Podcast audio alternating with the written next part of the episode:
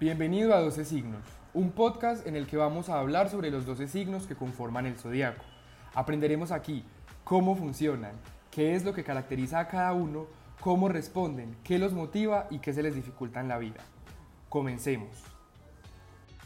Bueno, ahora es momento de que discutamos entonces al signo más excéntrico de todo el zodiaco, Acuario.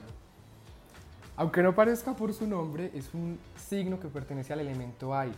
Su cualidad es fijo, su color es el negro. Su regente es Urano y el rango de nacimiento va de enero 20 a febrero 18. Fortalezas. Progresista, original, independiente y humanitario. Debilidades. Evita expresar sus emociones. Temperamental, intransigente y distante. A Acuario le gusta divertirse con los amigos, ayudar a los demás, luchar por causas sociales, las conversaciones intelectuales y una buena escucha y les disgustan las limitaciones, las promesas rotas, estar solos, las situaciones aburridas y las personas que no están de acuerdo con sus ideas. Acuario es un signo tímido y callado, pero al mismo tiempo excéntrico y enérgico. Sin embargo, en ambos casos son pensadores y muy intelectuales y aman ayudar a los otros. Son capaces de ver las dos caras de una situación sin prejuicios, lo cual les permite resolver problemas. A pesar de que pueden adaptarse fácilmente a la energía que los rodea, Acuario tiene una profunda necesidad de tener tiempo a solas y alejarse de todo para recargar sus energías. Las personas nacidas bajo este signo ven al mundo como un lugar lleno de posibilidades. Acuario es un signo de aire y como tal siempre utiliza su mente. Si no hay una simulación mental, se aburren y pierden la motivación para dar lo mejor de sí mismos.